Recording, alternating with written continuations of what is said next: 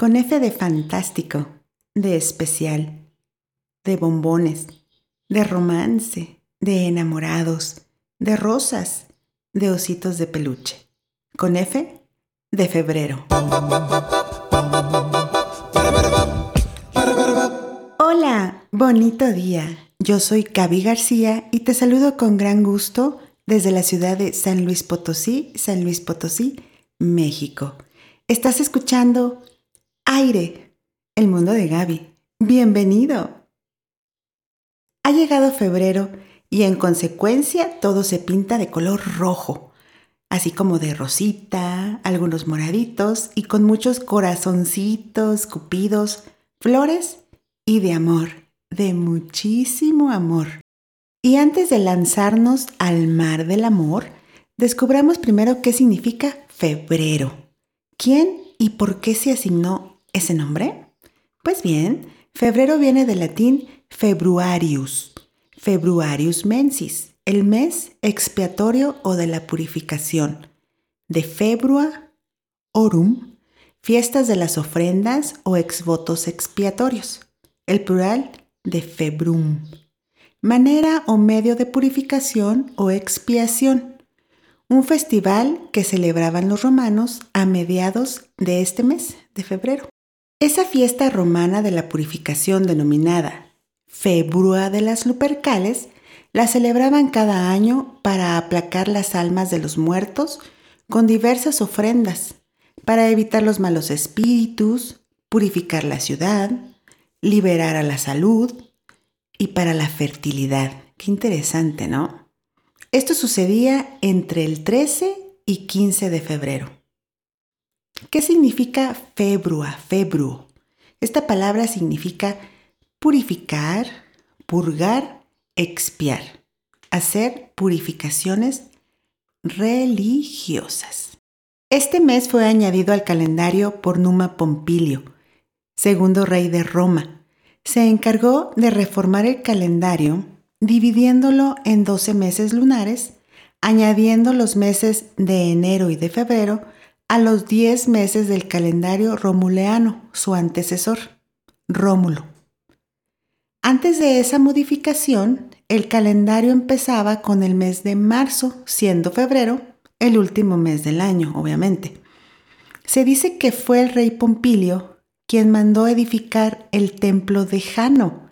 ¿Te suena familiar ese nombre? Jano. Te hablé de él en el episodio número 8. En la mitología romana existe Februs, dios de los muertos y la purificación. Es posiblemente nombrado así en honor a los antiguos Februa, un festival romano de purificación, lavado o de limpieza. Estas festividades se celebraban casi al mismo tiempo que las que ya te mencioné, que las Lupercales, 14 15 de febrero. El nombre de Lupercales deriva de lupus, por el lobo, animal que representa al dios Fauno, en honor de Fauno y la loba que amamantó a Rómulo y Remo. Como resultado, se creía con frecuencia que Fauno Luperco y Februs eran el mismo Dios. Hemos descubierto juntos el origen de febrero. Ahora bien, ¿por qué es un mes tan romántico?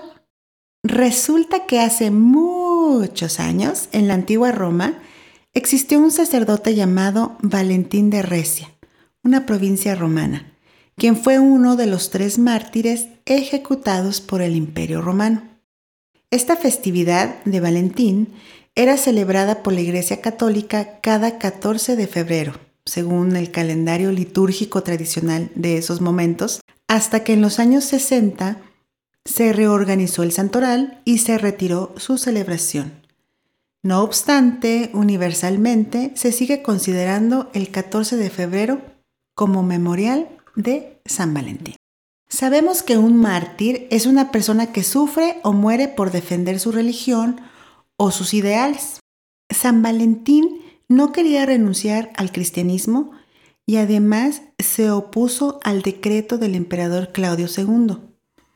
Este decreto prohibía la celebración de matrimonios entre los jóvenes ya que consideraba que los solteros sin familia eran mejores soldados porque no tenían ataduras ni vínculos sentimentales. Entonces, Valentín comenzó a celebrar en secreto matrimonios entre los jóvenes enamorados. Tras ser descubierto, San Valentín fue arrestado y confinado en una mazmorra. El oficial encargado de su custodia tenía una hija llamada Julia, quien era ciega y de quien dicen Valentín se enamoró. Así que el carcelero reta a Valentín a devolverle la vista. Si es que en realidad eres un santo, pues puedes sanar a mi hija. El joven sacerdote aceptó el reto y en nombre de Dios devolvió la vista a Julia, con lo cual logró que el carcelero y toda su familia se convirtieran al cristianismo. A pesar de este milagro, San Valentín siguió preso y un 14 de febrero del año 269 fue lapidado y decapitado.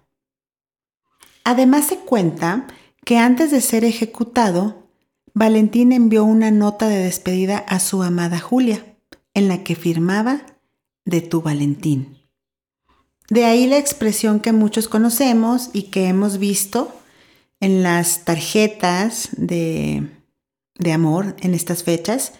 Your Valentine o Be Mine y todas esas cosas derivan de aquí.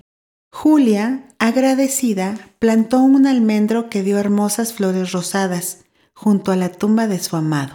Y de aquí viene el simbolismo de este árbol para expresar el amor y la amistad duraderos. Así que ya sabes qué regalar a alguien a quien tú consideras muy, muy especial. Un almendro. qué interesante, ¿no? Si observamos bien, pues en realidad esta es una de las, si no es la primera, pero parece ser que sí, tarjetas del Día de San Valentín. Entre tantas historias que rondan a San Valentín, se cuenta que el 14 de febrero, la fecha en sí, comenzó a asociarse con el amor a raíz de la historia amorosa entre Valentín y Julia. Y esto es debido a que querían eliminar o ir dejando lejos las festividades de las Lupercales. Porque además de lo que ya te comenté al principio de purgar y limpiar, purificar y esas cosas, en estas fiestas se sacrificaban animales y con las pieles de estos se azotaban a las mujeres para que fueran más fértiles. Entonces, para que no persistiera esta tradición un tanto violenta, se empezó a introducir de a poco la historia de San Valentín. Reemplazamos una fiesta un tanto violenta por una de amor. ¡Ay, el amor! Así como más o menos descubrimos cuál fue la primera tarjeta del día de San Valentín, del Día de los Enamorados, por lo que ya hemos platicado, también, ya sabes, ¿no? Siempre hay un montón de leyendas, un montón de información y entre todas ellas encontré esta otra que también es interesante. Digamos que lo marcan como la fecha donde empieza a asociarse al día de San Valentín con cuestiones amorosas. Por allá en el año 1382, el poeta Geoffrey Chaucer escribió un poema titulado Parlamento de las Aves, y en este se menciona por vez primera el día de San Valentín como un día de festejo para los enamorados.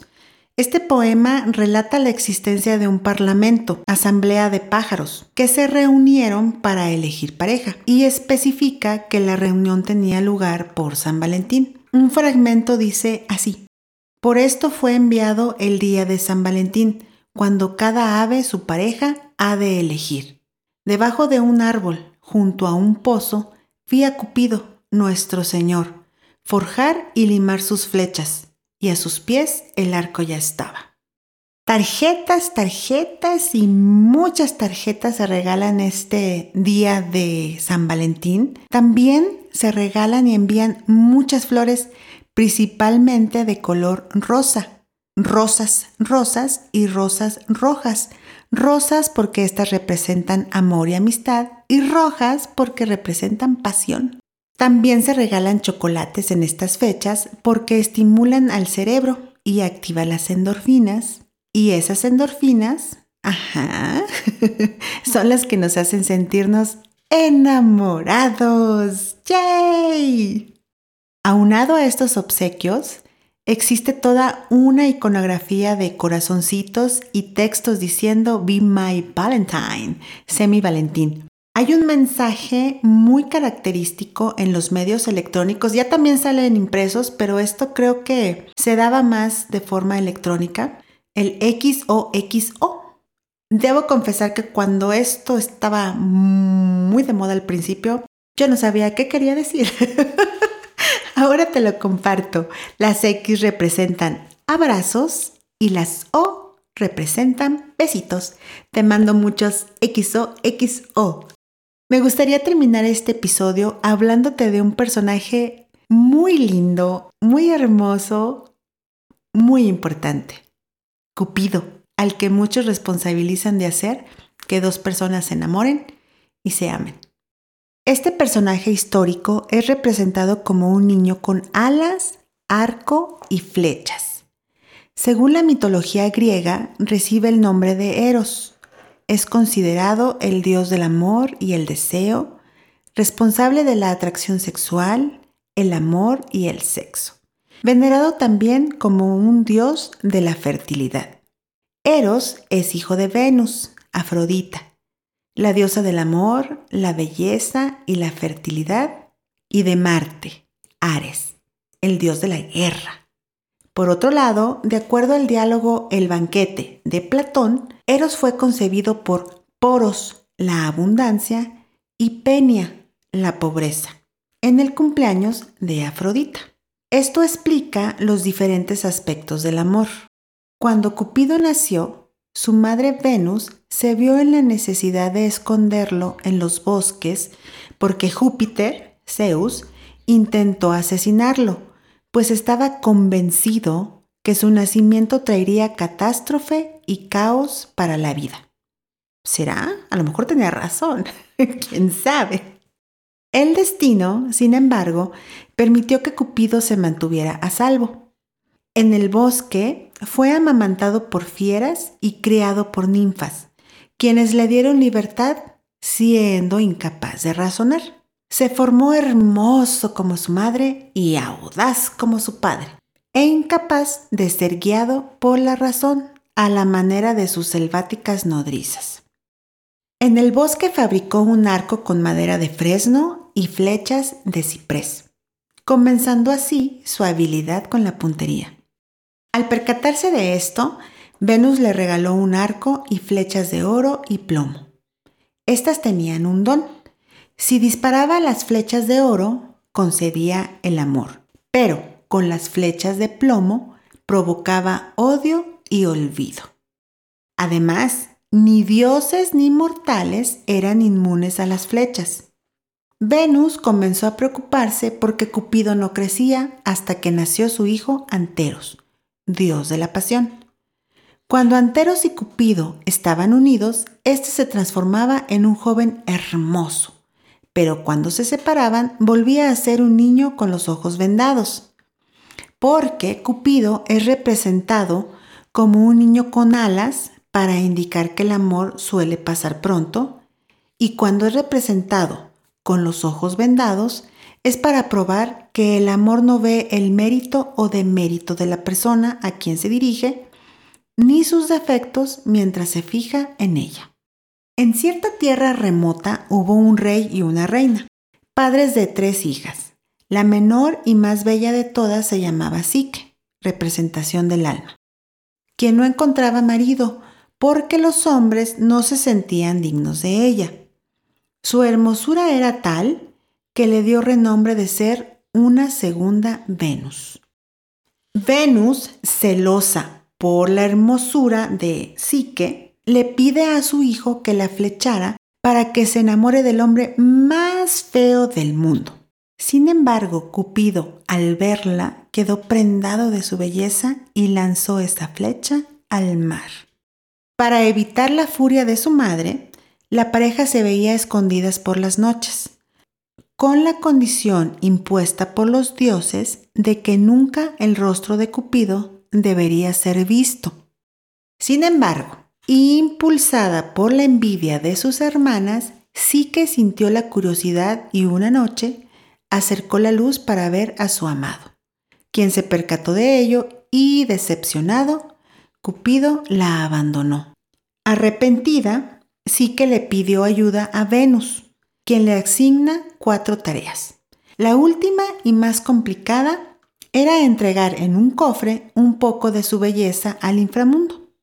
Pero sí que era demasiado curiosa y decidió abrir la caja, cayendo en un sueño profundo, profundo. No hubiera despertado jamás si Cupido, curado de su despecho, no hubiese escapado del palacio de su madre en busca de su amada. Al encontrarla, éste le retiró el sueño mortal con un beso. Fue tanto lo que ella luchó que los dioses conmovidos la convirtieron en diosa para que pudiera casarse con Cupido. Desde ese momento, Psique adquirió alas de mariposa. Fruto del matrimonio, Psique dio a luz a las tres gracias, voluptas, la gracia de la voluptuosidad, castitas, la gracia de la castidad, y pulcrito, la gracia de la pulcritud. Esta última es un balance entre las dos primeras. Esa es la historia de Cupido. Linda, ¿cierto? A mí me encantó. Este es febrero, así, tan interesante y tan lleno de sorpresas, pero sobre todo es un mes con mucho amor. ¡Feliz día de San Valentín! Te agradezco tu compañía y deseo que sea un día fantástico. Recuerda sonreír es el mejor alimento para el alma. Pásala bonito. Nos escuchamos en la siguiente. Bye bye.